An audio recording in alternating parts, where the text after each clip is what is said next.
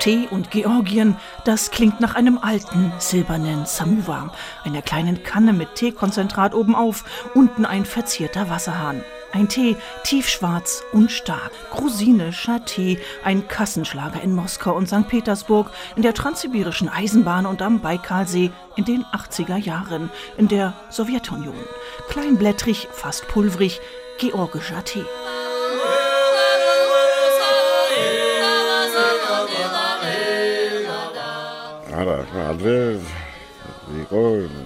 Wissen Sie, in der Sowjetunion gab es nur Massenproduktion. Es ging immer nur um Quantität. Qualität spielte keine Rolle. Wir mussten immer das Planziel erreichen, das von Moskau vorgegeben wurde. Heute haben wir die Möglichkeit, uns auf richtig gute Tees zu konzentrieren und ein Revival der traditionellen Teeproduktion des 19. Jahrhunderts zu erreichen. Ich war damals immer gegen minderwertigen Tee. Sie können mir glauben, wie froh ich bin, dass sich das alles verändert hat und wir endlich richtig gute Tees machen können. Der Weg zu den Teeplantagen bei Osorgeti in der südgeorgischen Region Guria ist holprig. Kühe stehen auf der Straße, Hunde laufen umher. Hinter den letzten hohen Bäumen erstreckt sich plötzlich bis zum Horizont das helle Grün der geduckten Teepflanzen. Die Plantage wirkt wie eine endlose Reihe von großen Buchsbaumkugeln, etwa hüfthoch und genauso breit. Das hügelige Gelände in dieser Region nah am Schwarzen Meer erscheint wie ein edler, ausgedehnter französischer Garten, fein manikürt, durchsetzt mit bunten Flecken, die sich aus der Nähe als georgische Pflückerinnen herausstellen. Seit 9 Uhr pflücken wir hier heute auf der Plantage. Von 1 bis 2 Uhr ist Mittagspause und dann geht es noch weiter bis 6 Uhr am Abend. Mit schnellen Handgriffen prüft die ältere Frau mit dem gegerbten Gesicht die jungen Spitzen eines Teestrauchs, nimmt ihn zwischen zwei Finger und pflückt die obersten drei Blättchen ab. Nur die obersten drei jüngsten. In Griffweite liegt ein runder Bastkorb, in dem in rascher Folge die Teespitzen landen. Es sind alles Frauen aus dem nahen Dorf, die hier jeden Tag prüfend durch die Reihen gehen, vor Sonne und Regen geschützt durch breite Strohhüte, die ein wenig an asiatische Reisstrohhüte erinnern.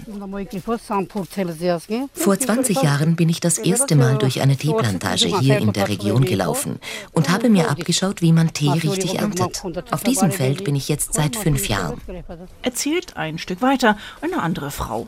Umgerechnet rund 300 Euro pro Monat ergibt die Arbeit Arbeit auf den Teeplantagen, das sei nicht viel, meinen die Frauen, aber besser als gar keine Arbeit. Früher habe sie als Wissenschaftlerin im staatlichen Teeforschungsinstitut in Guria gearbeitet. Dort wurde sie nach der Wende entlassen. Die Arbeit gehe ihnen gut von der Hand, man sei draußen an der Luft. Außerdem werden die Teebüsche nur je nach Wachstum beerntet, alle ein, zwei Wochen und immer nur die feinen, jüngsten Spitzen.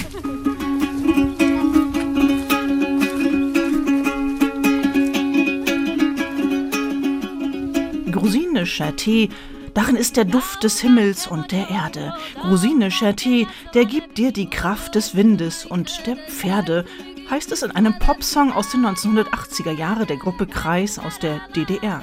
Tee in den Läden der Sowjetunion kam immer aus Georgien. Grusinien, wie das Land zwischen Schwarzem und Kaspischen Meer auf Russisch heißt. Auf Georgisch im Übrigen ganz anders, Sakatvelo. Guria mit seinem feuchten, fast tropischen Klima war, neben den zwei weiteren georgischen Regionen Acharien und Samagrelo, die beste Region für den Anbau von Camellia sinensis in der gesamten Sowjetunion. So wie Getreide in der Ukraine, Datteln in Usbekistan, Gewürze aus Aserbaidschan, Äpfel aus dem Baltikum. Die sozialistische Planwirtschaft bestimmte, was wo angebaut werden sollte. Seit wir existieren, seit 2013, haben wir kein einziges Gramm nach Russland exportiert. Das ist vorbei. Hört man von fast allen Firmen, die früher auf den russischen Markt angewiesen waren, sich aber komplett umgestellt haben, so wie die Verarbeitungsfirma Natura Tea Mit Unterstützung von amerikanischen Entwicklungshilfegeldern renaturierte das Team um El Guya, El Guyauri aufwendig 41 Hektar verwilderte, seit 30 Jahren nicht mehr gepflegte sowjetische Plantagen im Ort Leitura, baute eine moderne Teefabrik.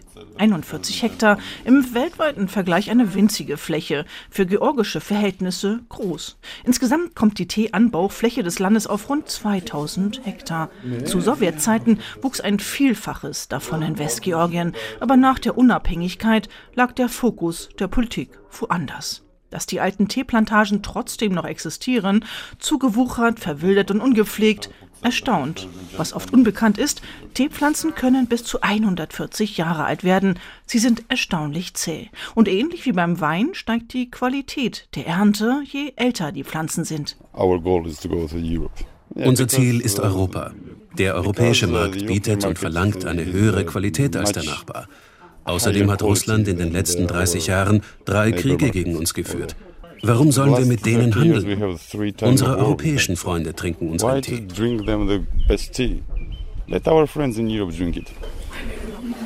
Bereits beim Hineingehen in das kleine Fabrikgebäude riecht es stark nach Natur. Obwohl das Wetter regnerisch ist und deshalb nicht geerntet werden kann, trocknet ein kleiner Haufen des mühsam gepflückten Grüns auf zweistöckigen Holzgestellen und durchsichtigen Plastikplanen. Zurzeit ist das Wetter leider nicht so gut. Dann kann nicht geerntet werden. Es ist ja alles Handarbeit. Hier im ersten Raum dehydrieren wir die Blätter, etwa zwei Tage lang. Normalerweise dauert dauert die Ernte von Mai bis Ende September, manchmal auch Oktober, je nach Witterung. Was ganz wichtig ist, ist die Lage der Plantagen. Der Transport der frischen Blätter zur Weiterverarbeitung hier in der Fabrik darf höchstens 30 Minuten dauern. Die meisten Plantagen liegen etwa 15 bis 20 Minuten entfernt.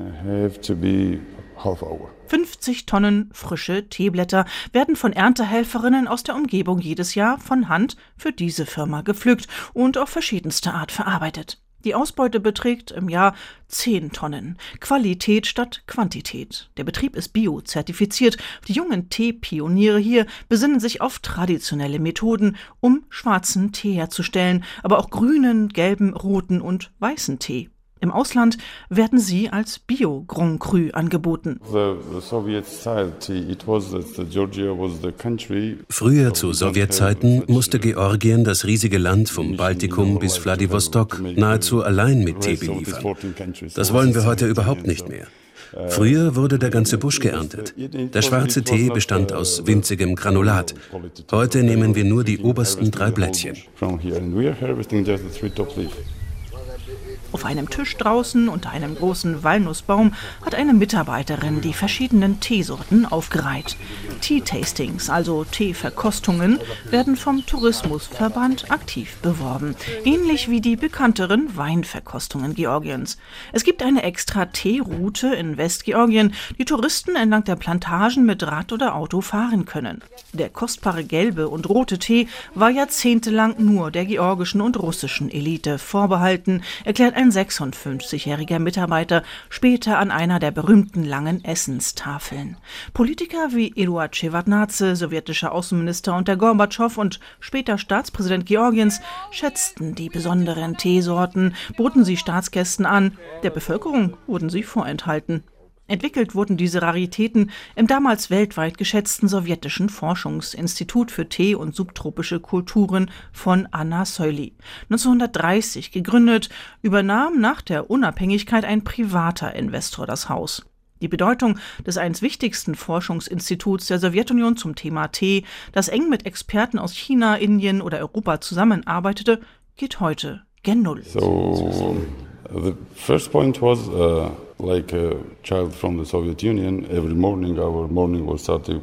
ein Grund für mich, das hier zu starten, waren meine Kindheitserinnerungen von der Sowjetzeit. Jeder Morgen begann früher mit einem Tee. Meine Großeltern lebten hier, hatten im Garten eigene Teebüsche. Als Erwachsener wollte ich dieses Gefühl, diesen Geschmack meiner Kindheit wiedererleben. Denn seit den 90ern gab es nur noch importierten Tee von westlichen Firmen. Daraus entstand dann unsere Firma. Ich kehrte von der Hauptstadt hierher zurück. Zuerst machten wir schwarzen und grünen Tee, dann roten und gelben. Mittlerweile haben wir auch weißen Tee. Ein Kunde, auf den wir stolz sind, ist das Palais d'été in Paris. Black iodized one and the green iodized tea. Now Georgian tea is like brand.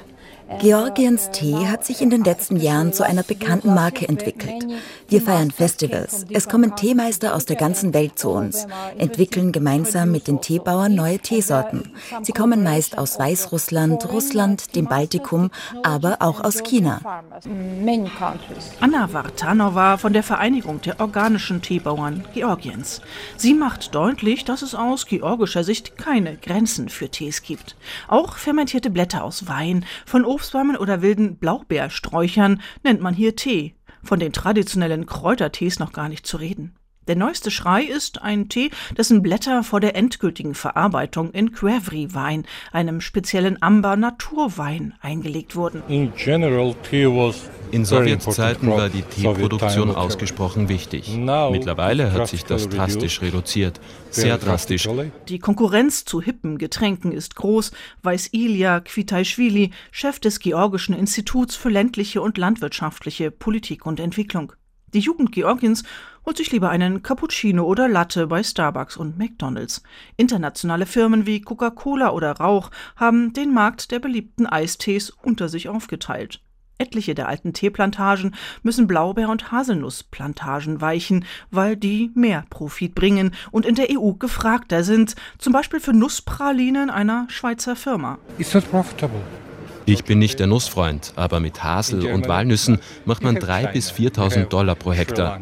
Mit Tee nur 300 bis 400 Dollar. Warum sollte man für diese viel schwerere Arbeit zehnmal weniger Geld akzeptieren? Für die Landwirte ist das nicht profitabel.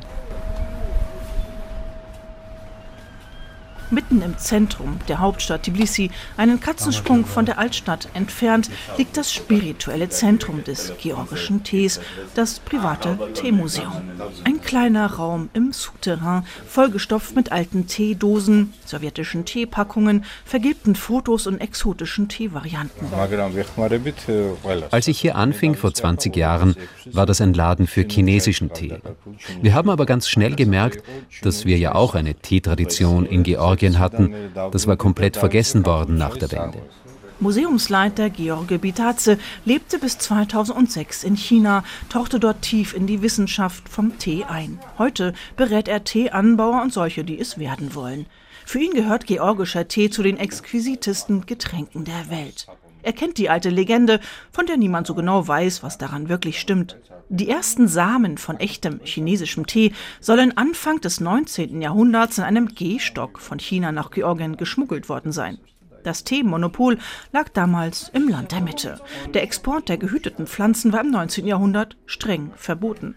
Am Zarenhof in Moskau jedoch heiß begehrt. 1820 brachte der georgische Prinz Mamia Gurieli auf Betreiben der Russen erstmals Teepflanzen aus China mit. Spätestens ab 1847 wuchsen die ersten runden Büsche in den warmen Südwestregionen. Die Geburt des georgischen Tees anfangs nicht wirklich erfolgreich, also wurde 1893 der chinesische Teeexperte Lao Qingyao ins Land geholt. Das Ergebnis: Um 1900 hatte der georgische Tee Weltklasse-Qualität erreicht und gewann unter anderem die Goldmedaille auf der Pariser Weltausstellung.